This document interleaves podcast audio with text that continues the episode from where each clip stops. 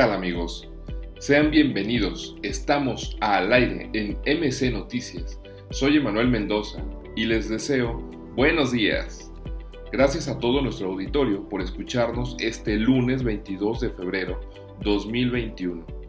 Y pues vámonos de lleno con las noticias más destacadas. La Auditoría Superior de la Federación reveló que cancelar el nuevo Aeropuerto Internacional de México costó 232% más al gobierno de México.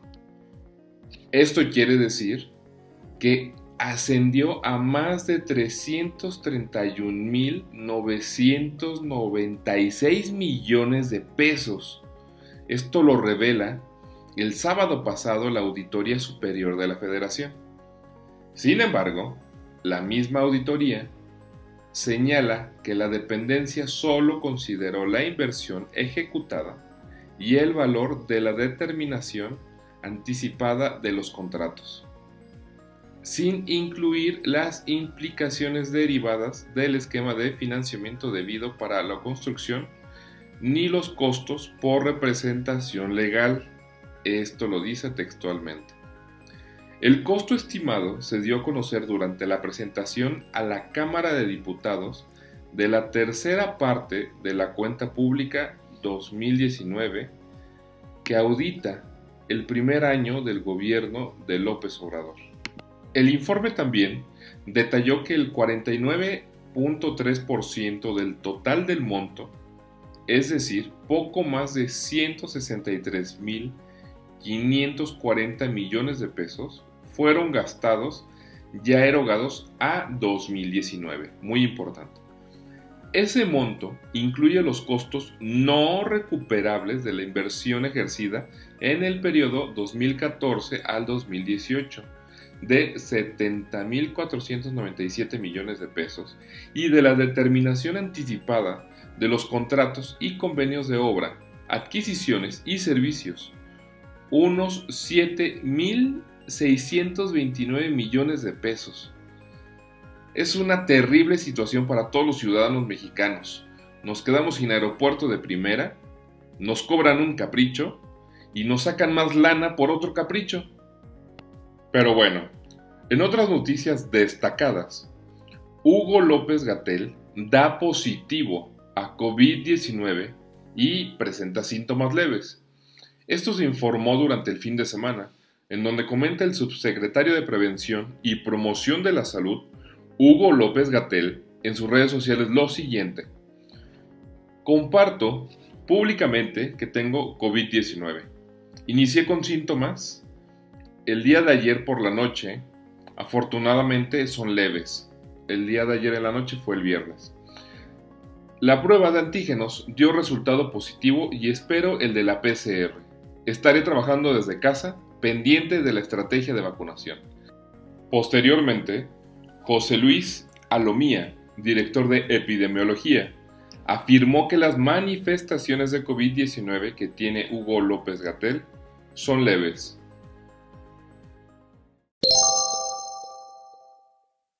Nos adentramos al segmento de Nacional y hay noticias bastante interesantes detecta Auditoría Superior de la Federación irregularidades de poco más de 67 mil millones de pesos en cuenta pública 2019.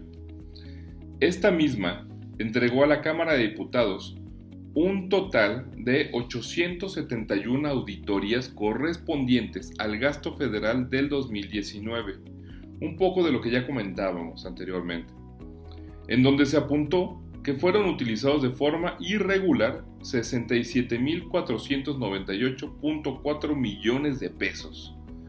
De esta lana, de estos 67 mil millones de pesos, 28.730.4 millones fueron gastados por los estados y los municipios. En estas auditorías se revisaron obras como el tren Maya, la refinería Dos Bocas, desarrollo del Istmo de Tehuantepec, así como la construcción del nuevo aeropuerto internacional Felipe Ángeles. También se fiscalizaron programas sociales como Jóvenes Construyendo el Futuro o Sembrando Vida. Entre los entes con mayores señalamientos en la cuenta pública 2019 se encuentran la Secretaría de Cultura, la Secretaría de Bienestar y Secretaría de Comunicaciones y Transportes, quien se encargó de la construcción del aeropuerto de Texcoco. David Colmenares, titular de la ASF, informó que se empezará a recibir información sobre la compra de las vacunas como una solicitud de anticipo de la cuenta pública 2021.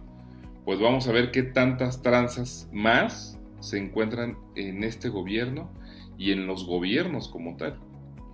También, en otras noticias, se desploma un Learjet de la Fuerza Aérea en Jalapa, Veracruz. Una aeronave de la Fuerza Aérea Mexicana se desplomó ayer domingo y cayó en un campo de cultivo en las inmediaciones del aeropuerto El Lencero, ubicado en la localidad de Emiliano Zapata. Los primeros informes señalan que los elementos de la FAM, de la Fuerza Aérea Mexicana, realizaban prácticas de vuelo y que el accidente ocurrió antes de que aterrizara. Elementos del ejército mexicano y bomberos se movilizaron al Aeropuerto Internacional de Jalapa para atender el accidente. Tras desplomarse la aeronave, se incendió y quedaron atrapados sus tripulantes. Tristemente, seis militares es el saldo de fallecidos en este accidente. En el comunicado de Sedena informan textualmente, el personal de generales, jefes, oficiales y tropa que integramos el Instituto Armado expresamos nuestro más profundo pésame a las familias de nuestros compañeros, de armas que lamentablemente perdieron la vida en cumplimiento de su deber. Muy triste noticia.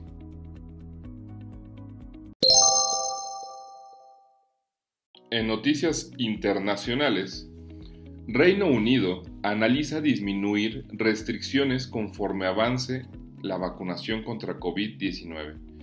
El primer ministro británico Boris Johnson anunciará el día de hoy una disminución gradual de las restricciones contra la pandemia en Inglaterra, cuyo avance dependerá a cada paso de la efectividad del programa de vacunación para reducir hospitalizaciones y muertes. Johnson debatirá y sopesará con su gabinete las estadísticas, basada en los últimos datos disponibles sobre la evolución del virus y le expondrá después formalmente en el Parlamento. Esto va a ser más por la tarde. Un primer paso de este plan se dará el 8 de marzo, según confirmó el gobierno de Reino Unido, que ya ha expresado que espera comenzar el reabrir los colegios ingleses en esa fecha. Comenta, voy a establecer una hoja de ruta que nos saque del confinamiento con cautela nuestra prioridad siempre ha sido que los niños vuelvan a la escuela, algo que sabemos que es crucial tanto para su educación como para su salud mental y física. Esto lo afirma Johnson. Su plan para relajar las restricciones buscará equilibrar factores sanitarios, económicos y sociales. Pues ojalá cumplan con lo que están diciendo y todo por el bien de todos en aquel país. Nos vamos a más noticias internacionales en donde Biden podría visitar Texas la próxima semana tras declarar emergencia por tormenta invernal. Recordemos que estuvimos la semana pasada dando esta noticia sobre Texas y los fuertes fríos que se asomaron y llegaron de sorpresa. Es muy triste cómo ha sucedido todo lo, toda esta parte de Texas porque inclusive hemos visto noticias en donde niños eh, que nada más se fueron a dormir a, su cama, como cualquier otro niño, ya no pudieron despertar por el tan intenso frío, el cual no estaban preparados estas, estas casas y estas familias, estos ciudadanos de Texas. Dice así, después del tan inoportuno clima, como lo hemos venido informando, que ha dejado al menos 59 muertes y ha golpeado duramente a los habitantes de ese estado. Biden aprueba la declaratoria de desastre mayor en 77 condados de Texas donde las tormentas han dejado a oscuras a millones de usuarios y las bajas temperaturas colapsaron los sistemas de agua y en especial las tuberías de muchas viviendas. Muchas personas, y no está mal aclararlo o, agregarlo, muchas personas eh, toman agua de, de la llave entonces, así es su costumbre, el agua ya es mucho más limpia en su drenaje. Y al que no, al ver que colapsan estas tuberías, pues no tienen ni siquiera agua para beber los ciudadanos. También dice el comunicado que eh, además el gobierno de Biden declaró estado de emergencia en Luisiana y Oklahoma. Está destinado a cubrir las tareas y labores de este Estado como los gastos derivados de la movilización de policías, bomberos y rescatistas. Pues les enviamos un fuerte abrazo a todos nuestros amigos que viven en Texas y bueno, pues ojalá todo esto se resuelva próximamente.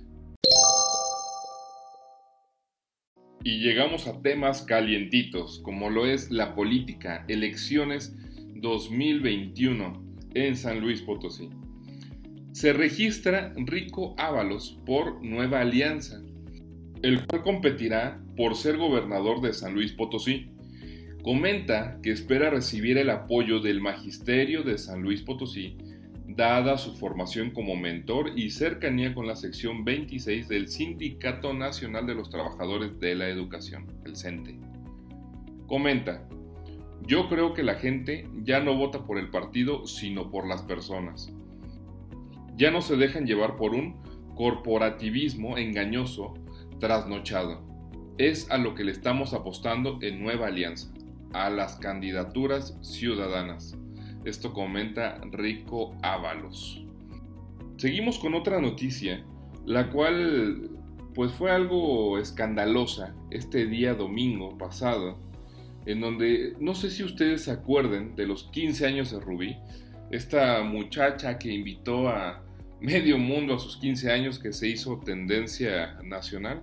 Bueno, pues el día de ayer se generó bastante controversia en algunos medios de comunicación, ya que confundieron a Rubí Ibarra García, la de los 15 años, con Rubí Flores, la cual quiere ser candidata a la presidencia municipal de Charcas por Movimiento Ciudadano.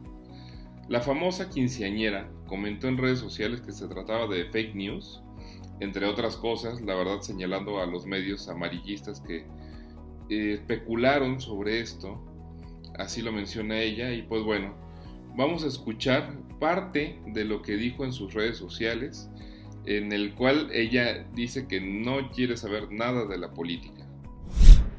Ah, decidí hacer este live para aclarar un tema que está circulando en redes sociales. Un tema, bueno, algo que dice que yo me voy a postular de presidenta para Charcas. ¿Qué? ¿Esto es en serio? ¿Qué les puedo decir? Es que eso es totalmente falso. Eso no es verdad. Eh, para serles sincera, yo no sabía lo que estaba sucediendo. Estoy muy ajena a este tipo de temas. Sin embargo, mi, familia, amigos y también personas como seguidores me hicieron llegar esta información de páginas amarillistas, porque son páginas amarillistas. Y yo, para ser sincera, tenía planeado simplemente ignorarlo, porque para mí no es algo que sea relevante. Sin embargo, al ver que esto está teniendo una magnitud impresionante, digo, no, tengo que salir a decir la verdad, o sea, que no es cierto. Me di a la tarea de investigar qué, por qué se originó todo esto, por qué estaban empezando a decir este tipo de cosas. Y bueno, lo que pasa es que en Charcas hay una mujer que se está postulando para presidenta, en efecto, se llama Rubí Flores. Solamente que las páginas cambiaron el apellido y me pusieron a mí. Y muchas personas se lo creyeron y me están comenzando a ofender, están bien intensos diciéndome este tipo de cosas. Ya, ya sabrán que no. Estas fueron las palabras de Rubí Ibarra García, la de los 15 años. Siguiendo con más noticias de política, Octavio Pedrosa se registra ante el CEPAC, oficialmente como candidato a la gubernatura de San Luis Potosí por la coalición de Sí por San Luis. Pedrosa Gaitán llama a la unidad para tener un mejor Estado y menciona que su candidatura está en medio de un hecho histórico, por tener dicha coalición y vencer barreras ideológicas y partidistas. Estuvo acompañado de los presidentes nacionales del PAN, PRI y PRD y los dirigentes estatales de Conciencia Popular. Vamos a escuchar las palabras que nos transmitió después de que recibió su constancia desde el CEPAC. Quiero hoy decirles a todos los potosinos que el momento que estamos viviendo es histórico. Lo que estamos testimoniando en este momento es el hecho de cómo sí los potosinos podemos saber encontrar nuestras convergencias aún en nuestras diferencias. Hoy estamos siendo testigos de una coalición de partidos que marca un mensaje fundamental no solo a la sociedad potosina, sino al país entero, en donde sabemos encontrar bienes superiores, en donde sabemos encontrar coincidencias aún en las discrepancias, en donde sabemos anteponer nuestras históricas batallas desde trincheras contrarias, pero que hoy la patria y San Luis Potosí nos convoca para que en unidad demos esa gran batalla para recuperar el rumbo de nuestro país desde el territorio potosino. Dejamos atrás la política para llegar con un tema de salud importante que sucede en el mundo. Rusia reporta el primer caso en el mundo de infección humana con cepa H5N8 de gripe aviar. En los últimos meses se han registrado brotes de la cepa H5N8 en Rusia, Europa, China, Oriente Medio y el norte de África, pero solo en aves de corral. La mayoría de los contagios de gripe aviar en humanos se ha asociado al contacto directo con aves infectadas vivas o muertas, aunque los alimentos debidamente cocinados se consideran seguros. Se sabe que otras cepas H5N1, H7N9 y H9N2 se han propagado a los seres humanos. Esperemos que esto no llegue a más, como lo ha sido todo el tema del COVID, y se mantenga muy al margen, porque no solo es este tipo de enfermedad, sino ya se están desatando algunas otras. Algunos científicos dicen que nos espera otra pandemia en los próximos años. Esperemos que se equivoquen en esto y esperemos también, pidamos fuertemente que ya termine la pandemia por COVID-19. Llegamos a nuestro segmento de local en San Luis Potosí, en donde comenzamos con la noticia el secretario de Seguridad Pública del Estado de San Luis Potosí, Jaime Ernesto Pineda Arteaga, sigue muy delicado tras enfermar de COVID-19. Su salud es delicada y permanece intubado en terapia intensiva, informó el secretario general de Gobierno Alejandro Leal Tobías. Lleva casi 20 días luchando por su vida con el COVID-19 o contra el COVID-19 Sí hay que mencionar que es intubado por segunda vez, por segunda ocasión, y pues, está, bastante, está bastante delicado de salud. Y comenta Alejandro Leal Tobías textualmente, sigue intubado, desgraciadamente. Ya está cerca de cumplir un mes, sigue con problemas y su estado es delicado. Está oxigenando en terapia intensiva y como un paciente más con los cuidados que se otorgan a todos los pacientes por igual. Declara esto el funcionario.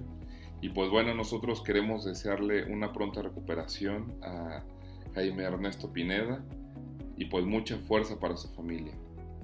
En otras noticias, Juan Manuel Carreras López comenta que están comprometidos en San Luis Potosí para impulsar la educación dual. Comenta el gobernador, en San Luis Potosí estamos comprometidos en impulsar la educación dual como una herramienta para acercar a las y los jóvenes a la tecnología, la ciencia de datos y la industria 4.0. Esto lo expresa el gobernador del estado, Juan Manuel Carreras López. durante su participación en el foro virtual Desafíos de la formación técnica en el sector automotriz mexicano. Esto fue organizado por el Colegio de Educación Profesional Técnica a nivel nacional, o sea, el CONALEP. El titular del el Ejecutivo consideró que esto ha permitido posicionar al Estado en el segundo lugar regional en crecimiento y Producto Interno Bruto, y convertirlo en un importante destino de inversiones en donde la industria automotriz es preponderante.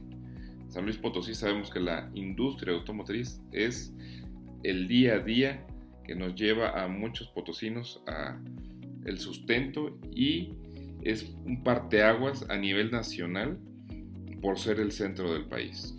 Seguimos con otras noticias. El proceso electoral no debe incidir en atracción de inversiones. Esto lo señaló el presidente de la Comisión de Desarrollo Económico y Social de la actual legislatura, el diputado Martín Juárez Córdoba. Dijo que, afortunadamente San Luis Potosí tiene buenos números en materia de desarrollo económico. Sin embargo, se requiere de la madurez y el compromiso de los distintos actores políticos para evitar que se contaminen en temas electorales los proyectos de nuevas inversiones para la entidad. El legislador recordó que recientemente la Secretaría de Desarrollo Económico informó que existe el interés de 11 empresas por instalarse en territorio potosino, mientras que el Ayuntamiento de Villa de Reyes estima la operación de cuatro nuevas empresas. Esto refleja la confianza que tienen los inversionistas sobre las condiciones de desarrollo que ha mantenido la entidad en los últimos años, lo menciona el diputado Martín Juárez. Y para abrochar el programa, vámonos con el clima. Vamos a estar a 17 máxima y 7 mínima este lunes con humedad del 73%, nubosidad del 8% y la visibilidad de 10 kilómetros. El sol sale a las 7.10 y se oculta o anochece a las 6.45 de la tarde. Entonces eh, va a estar parcialmente nublado y bueno, vamos a, esperar cómo se va dando en los siguientes días el clima, cómo va modificando por estos frentes fríos. Y pues fue todo por hoy. Muchas gracias por sintonizarnos al aire en MC Noticias. Recuerden que estamos de lunes a viernes en un horario de 7 de la mañana. Pueden escucharnos a otra hora si no pueden eh, escucharnos a las 7 de la mañana. Y síganos en nuestras redes sociales en MC Noticias en Facebook, Twitter y canal de YouTube. También nos puedes escuchar en Spotify y Anchor FM. Yo soy Emanuel Mendoza y les deseo un día extraordinario. Hasta luego.